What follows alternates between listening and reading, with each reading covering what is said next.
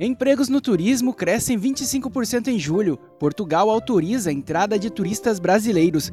Ministério do Turismo lança cartilha com direitos e deveres do consumidor do turismo. Tráfego de passageiros aéreos aumenta em julho. E FRT Operadora celebra troféu Hyperion em Porto de Galinhas.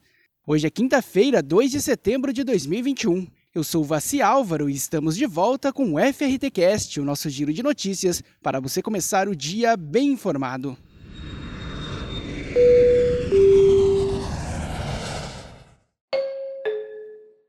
O avanço da vacinação em todo o país e a alta nas taxas de ocupação hoteleira e na aviação civil têm influenciado positivamente na geração de empregos no país. Dados do estudo Monitora Turismo apontaram que o setor registrou alta de 25% nas vagas formais ocupadas no mês de julho em comparação com o mês anterior.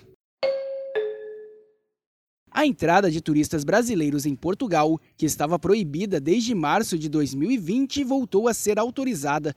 A decisão foi publicada no Diário da República e entrou em vigor já nesta quarta-feira. O documento tem validade até 16 de setembro, podendo ser revisto em qualquer altura em função da pandemia. Em evento virtual, os Ministérios do Turismo e da Justiça e da Segurança Pública lançaram a cartilha Consumidor Turista, feita para orientar turistas sobre direitos e deveres no âmbito do consumo de viagens no Brasil.